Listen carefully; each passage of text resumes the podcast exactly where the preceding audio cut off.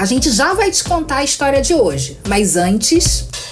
O Se Não Me Falha a Memória tem uma rede de apoio para manter a nossa memória viva e questionar aquelas que a gente tem um pezinho atrás? Pois é, é a nossa campanha de financiamento coletivo no Apoia-se. um meio de você ajudar esse podcast e ainda te permite participar mais de perto da concepção dessas histórias que a gente relembra aqui. Ficou afim? Então acesse nossa campanha em apoia.c barra se não me falha a memória e vem fazer parte disso com a gente. Agora sim, vamos a mais um episódio inédito.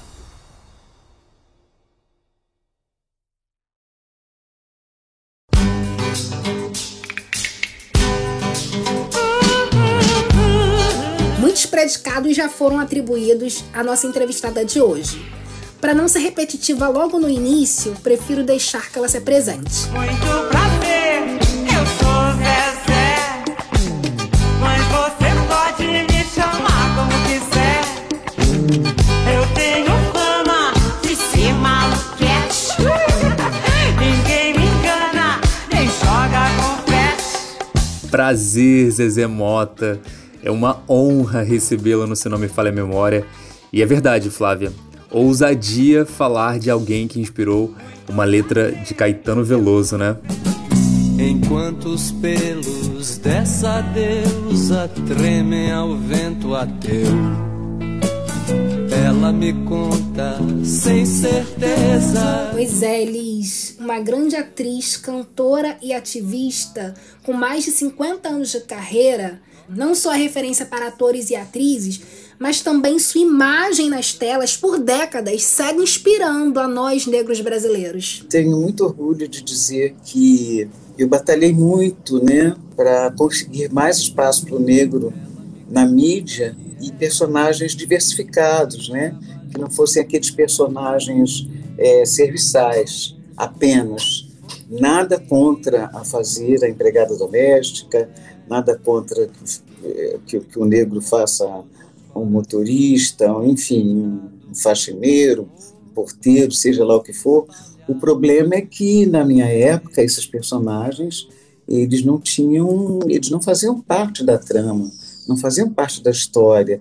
Eram personagens soltos, né, que abriam porta, fechavam porta, serviam um cafezinho, sim senhor, sim senhora, e eles não tinham família, não, não tinham uma história dentro da história, né? Eles não eram personagens que não tinham pai, não tinham mãe, definitivamente não existiam. E aí o que eu tenho a dizer sobre o que eu tenho feito ultimamente é que eu tenho muito orgulho de ter participado com outros negros dessa luta para virar esse jogo. São poucos, mas a gente já vê hoje negros com papéis de destaque, né? Na, na, na, televisão, no cinema, no teatro, e, e não apenas fazendo abrindo porta, fechando porta e servindo cafezinho. Essa é Maria José Mota de Oliveira. Ela nasceu na cidade de Campos dos Goitacazes, no estado do Rio de Janeiro. A sua estreia como atriz profissional foi numa das mais emblemáticas montagens da história do teatro brasileiro, Roda Viva, de Chico Buarque. Eu sou Elismar Braga. Eu sou Flávia Vieira. Você está no podcast Se Não Me Falha a Memória.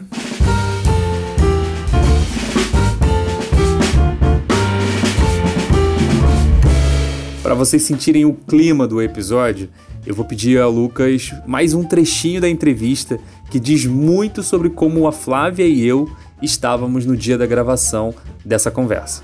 E a gente está aqui, assim, felicíssimo de estar tá com você e fazendo esse episódio, porque, enfim, né, é, aquelas coisas que valem a vida, né? Ser jornalista e, e um dia conseguir entrevistar a Zezé Mota. Dá para marcar uma é estrelinha isso. ali no. dá para marcar uma estrelinha ali, check. tá bom. Parafraseando Clarice Lispector, ai meu Deus, que heresia! Felicidade é pouco. O que a gente está sentindo em poder fazer esse episódio ainda não tem nome. E quando você fala da Clarice Lispector, eu não posso deixar de lembrar que o apartamento em que a Zezé Mota vive hoje no Rio de Janeiro pertenceu a Clarice Lispector no passado. Zezé Mota pavimentou o caminho para muitas mulheres na dramaturgia com toda a crítica que o meu olhar de mulher do século XXI possa carregar sobre o filme de Cacá Diegues, Chica da Silva é uma protagonista negra numa posição de poder em um filme de 1977. Te dou muito mais do que a liberdade. Eu te dou tudo que os diamantes do Tijuco podem comprar. Mas se gostasse de mim de verdade, me dava uma carta de alforria. A gente precisa dizer também que esse ano, Flávia, a telenovela completa 70 anos no Brasil, né? E a Zezé Mota está em pelo menos 50 deles. A estreia da Zezé na televisão foi em 1968, na telenovela Beto Rockefeller, da TV Tupi. Já em 1995, ela foi Fátima Noronha, interpretando uma mãe e esposa em uma família negra de classe média, numa novela do Horário Nobre. O que, que foi? Essas crianças ficam apertando o botão do elevador em todos os andares, ela ficou nervosa. A gente paga um dinheirão de condomínio e ainda tem que aturar criança mal criada. Paciência, filha. Paciência. Logo a gente vai estar tá morando de cinco estrelas.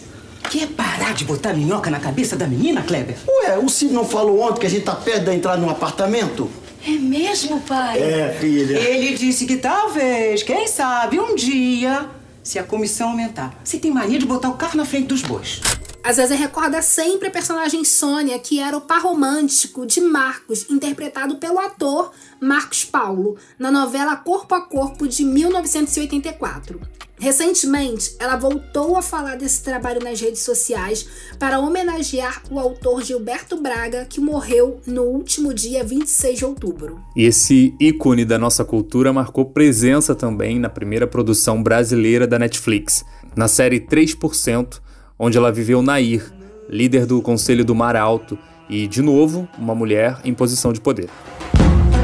Quero assistir ao sol nascer ver as águas dos rios correr, ouvir os pássaros cantar. Eu quero nascer, quero viver. Zezé, a gente quer aproveitar esses minutos para te ouvir e aprender com você e depois compartilhar com os nossos ouvintes. Muito obrigada por aceitar conversar com a gente aqui no Se Não Me Falha a Memória. Bem-vinda.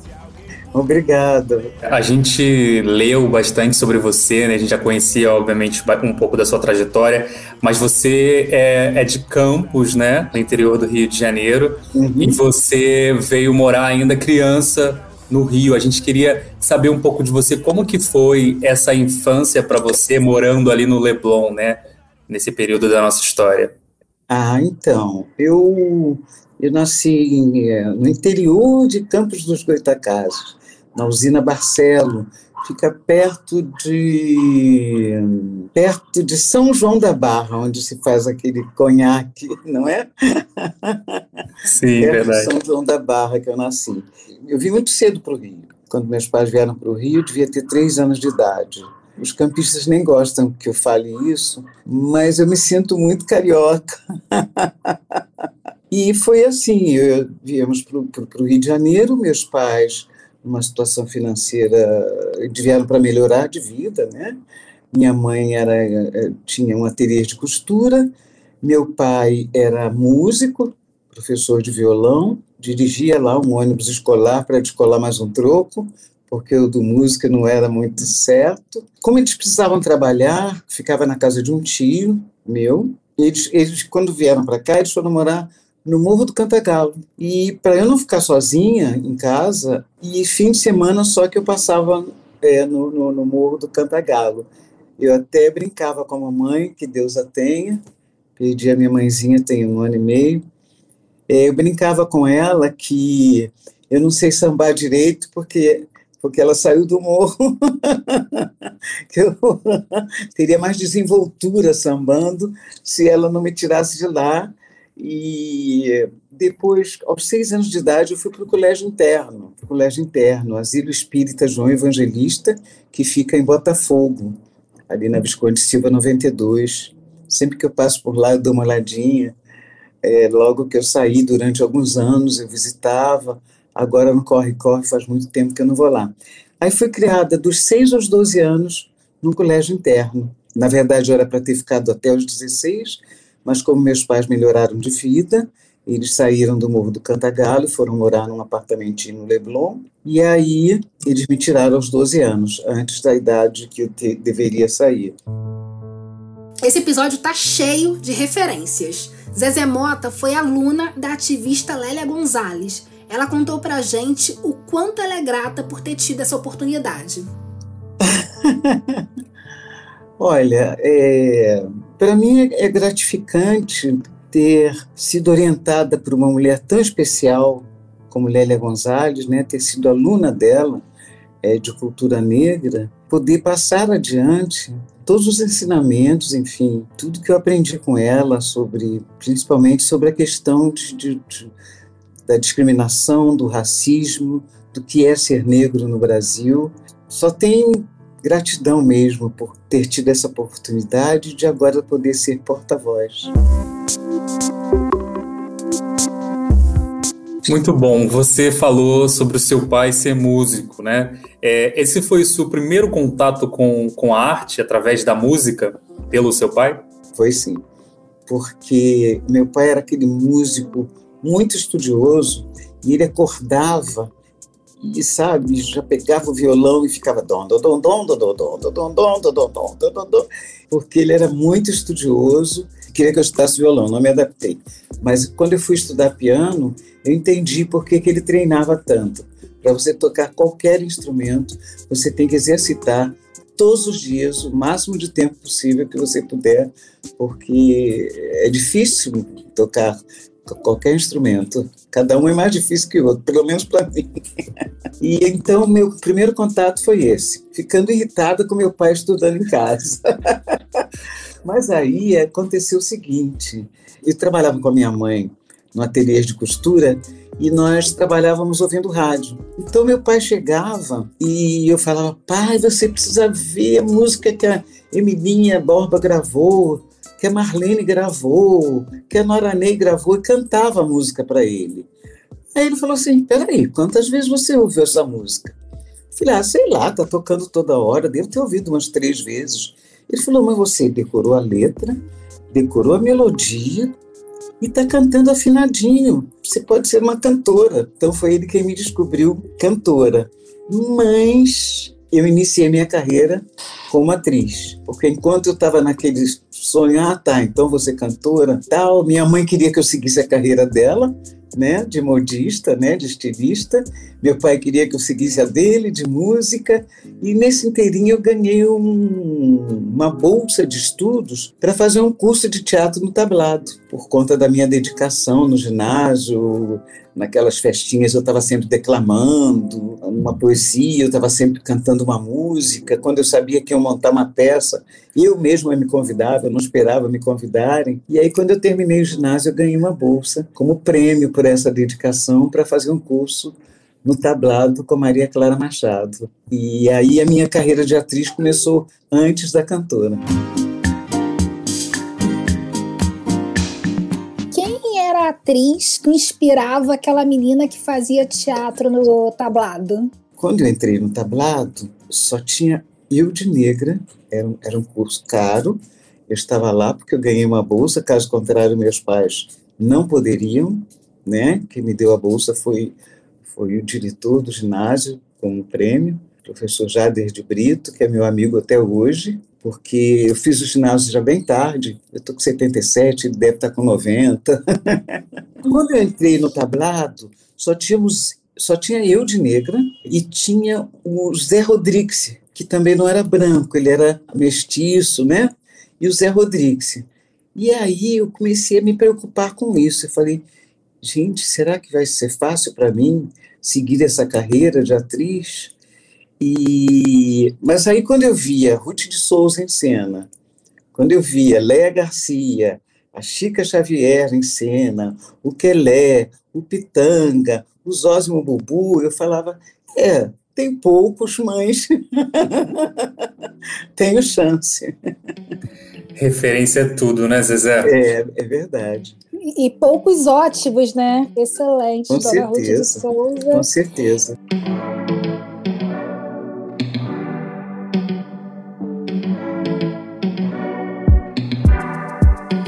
Sua estreia profissional como atriz foi na peça Roda Viva, foi. uma das mais importantes montagens teatrais do, dos anos 60, acho que até hoje, né? Uma das mais importantes montagens teatrais do teatro brasileiro. Com e certeza. eu queria saber como foi é, essa experiência para você, a partir do, do, seu ponto de vista, porque foi é uma montagem histórica, era um tempo de ditadura, foi uma montagem que foi interrompida pela ditadura, então eu queria Exato. saber assim, o que que Zezé Mota viu disso, o que que você tem para contar de, dessa história de Roda Viva pra gente? É, foi uma experiência incrível, né? E posso dizer que comecei com o pé direito, porque a peça era do Chico Buarque de Holanda, né? Uma produção do Teatro Oficina e direção do José Celso Martinez Corrêa, né?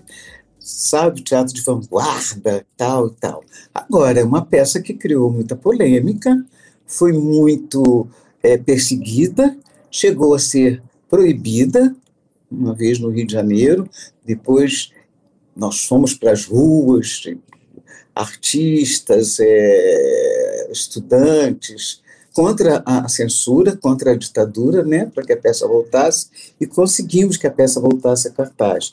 Depois nós fomos para São Paulo com a peça, foi um sucesso no Rio, fomos para São Paulo, e lá a peça também foi perseguida a ponto de nós sermos, assim, é, espancados no teatro. Um grupo de, de extrema-direita comando de caça aos comunistas, jovens, eles eram estudantes do, do, do Mackenzie, a peça era considerada é, comunista, de esquerda, tudo que era de esquerda eles diziam que era comunista, né?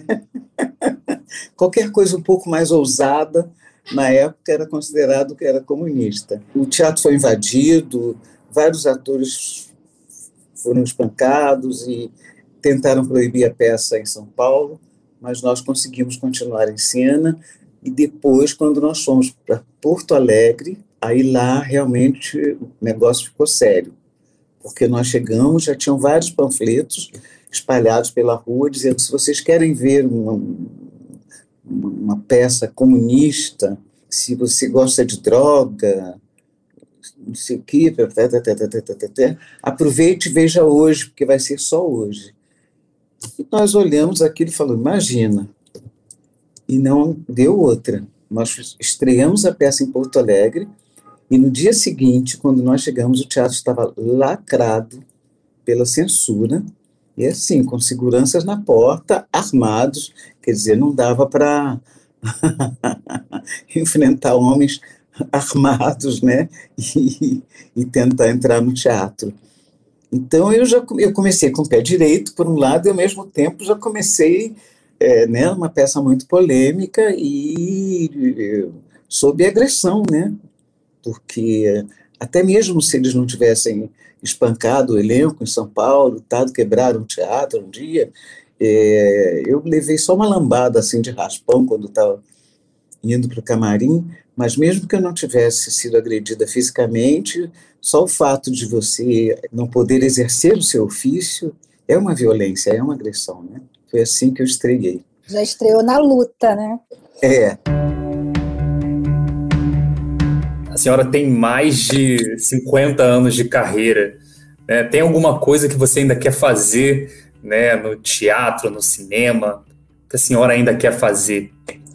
Que eu ainda pretendo fazer? Sempre que me perguntam isso, eu não, não me lembro. eu sei que tem. Algum papel?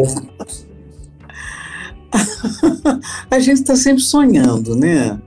Não, se a gente parar de sonhar, perde, perde a graça, perde o objetivo. Uma vilã, por exemplo.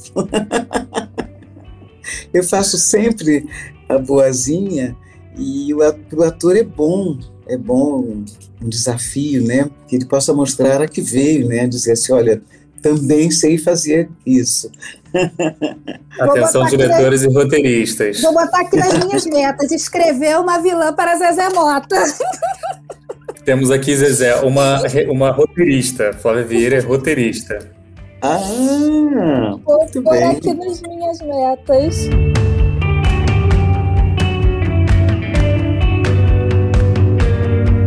Zezé, não tem atriz negra no Brasil para quem a senhora não seja uma referência. Você segue trabalhando ativamente, convivendo com essas novas gerações. você também aprende com elas? Com certeza. E é curioso que quando eu trabalho com, com, com atrizes mais jovens, elas me fazem reverências, jogam os tapetes para mim, é, enfim, falam que é uma honra e tenho certeza que vão aprender muito comigo durante aquele trabalho. E eu sempre falo para elas: é uma troca, eu também tenho muito para aprender com vocês. Afinal de contas, eu estudei arte dramática há mais de 50 anos atrás. e tem muitas coisas, muitas novidades aí no ar que vocês podem trazer para mim. Outro dia mesmo eu trabalhei com uma atriz é, é, jovem que é, eu falava muito no texto, no, no, trabalho e tal, e ela me veio com uma novidade que ela aprendeu, assim, um método, de, sabe, de decorar, bem simples, que não é no meu tempo e que foi muito útil para mim nesse trabalho e que eu vou levar para sempre. A gente falou que o padrinho desse encontro é o Jefferson D. Recentemente eu assisti aos filmes, né? Assisti Dr. Gama, assisti também o, o M8, e quando eu vejo a senhora na cena é sempre uma emoção, assim, eu falo, ai, que, que bom a gente é, ver o trabalho da Zezé. E eu queria saber de você como que foi trabalhar com o Jefferson D né, nesses últimos trabalhos, como que foi essa experiência? Ah, eu adoro trabalhar com o Jefferson D. Prefiro quando você me chama de você. Você já reparou? Você já reparou que mesmo as atrizes idosas a gente não chama de dona? Sim. A culpa é minha, que eu que escrevi o roteiro e eu coloquei, porque eu acho assim, para mim isso é histórico. Então, assim, quando a gente, Sim. essa entrevista é, é, da história do Cinema para a Memória. Então, assim, é Dona Zezé Mota, você é uma diva da dramaturgia brasileira. Eu, acho eu modulo, eu, eu vou do senhora para você, para o Dona. Mas porque parece que a gente já se conhece também, né? Com Mas, assim, certeza, assim, quando eu escrevi, certeza. eu pensava assim, gente, tem, tem que ter uma reverência nisso tudo. A culpa é minha. ah, eu adoro trabalhar com Jefferson D. Eu acho ele um, um grande diretor, eu acho ele brilhante. Eu gosto do, do, do, das histórias, da direção, uh, da convivência com ele. E eu já brinquei que eu sou musa do Cacá Diegues e agora que eu sou musa dele também, porque nem que seja cinco minutos, cada trabalho que ele faz, eu tenho que estar lá. É, vou passar assim o telefone depois da dona Zezé Mota, dado, vou Nossa, passar todo para vocês. coração.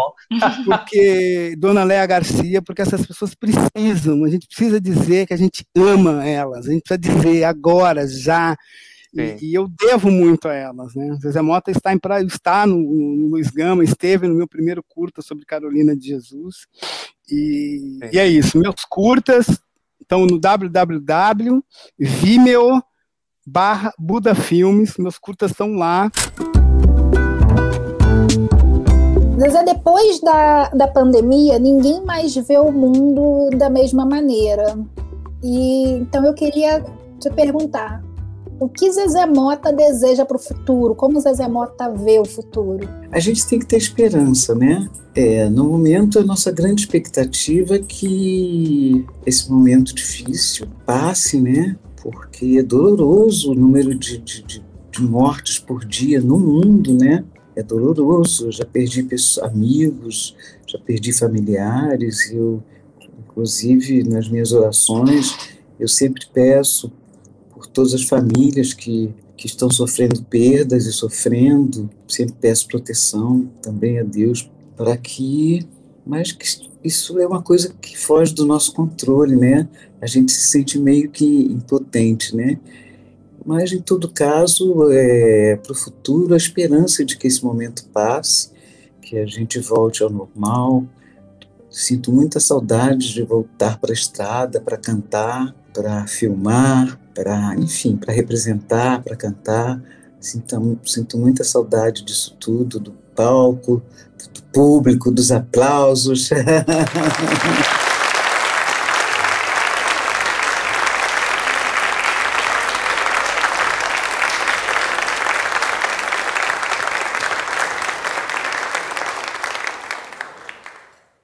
Eu preciso ouvir ouvir a sua voz me dizer baixinho. Filha, você nunca está sozinha. Quando a saudade apertar, não esqueça de me procurar. A música é muito presente na sua vida e recentemente você fez uma participação no álbum da Jessica L, né? Um álbum lindo, lindo demais. Uhum. E é um álbum sobre fé também, né? É como que é essa sua relação, né, com, com a sua fé, que nesse momento também tem sido tão importante para a gente se manter, se manter firme. Eu fui criada no Asilo Espírita João Evangelista, né? E, e tenho muita, identifico muito com o kardecismo. Me identifico muito. Eu acho que os kardecistas são muito generosos, são pessoas que não passam o tempo inteiro olhando para o próprio umbigo, né? Eles estão sempre preocupados com quem está à volta deles. Eu gostei muito de ter aprendido isso é, no colégio interno. Agora eu sou aqui, como todo brasileiro, entendeu? Até pouco tempo eu tinha uma mãe de santo né, em Salvador, saudosa mãe Estela, que se foi há pouco, pouco tempo.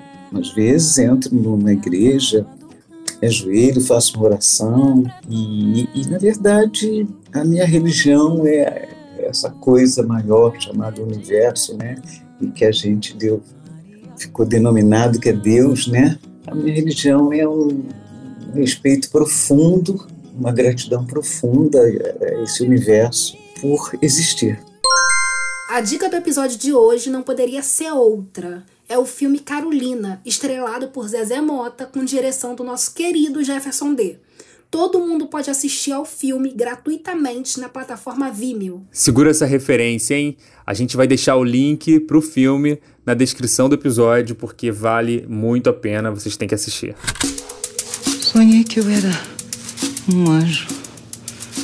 Meu vestido era amplo, mangas longas cor de rosa. E eu ia da terra para o céu. Vai faltar o um abraço, assim, né?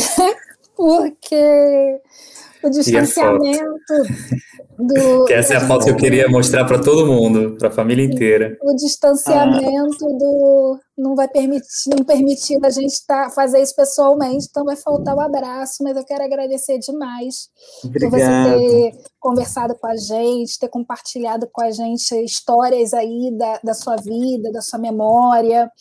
É, é emocionante, porque é, a gente tem uma admiração, né? Eu cresci te vendo na televisão e hoje eu penso assim, ah, é, eu sou roteirista e, e, eu quero escrever papéis para que a gente tenha muitas Zezés Motas na, na dramaturgia brasileira, né? Então, obrigada mesmo. Para mim também foi, foi bem agradável.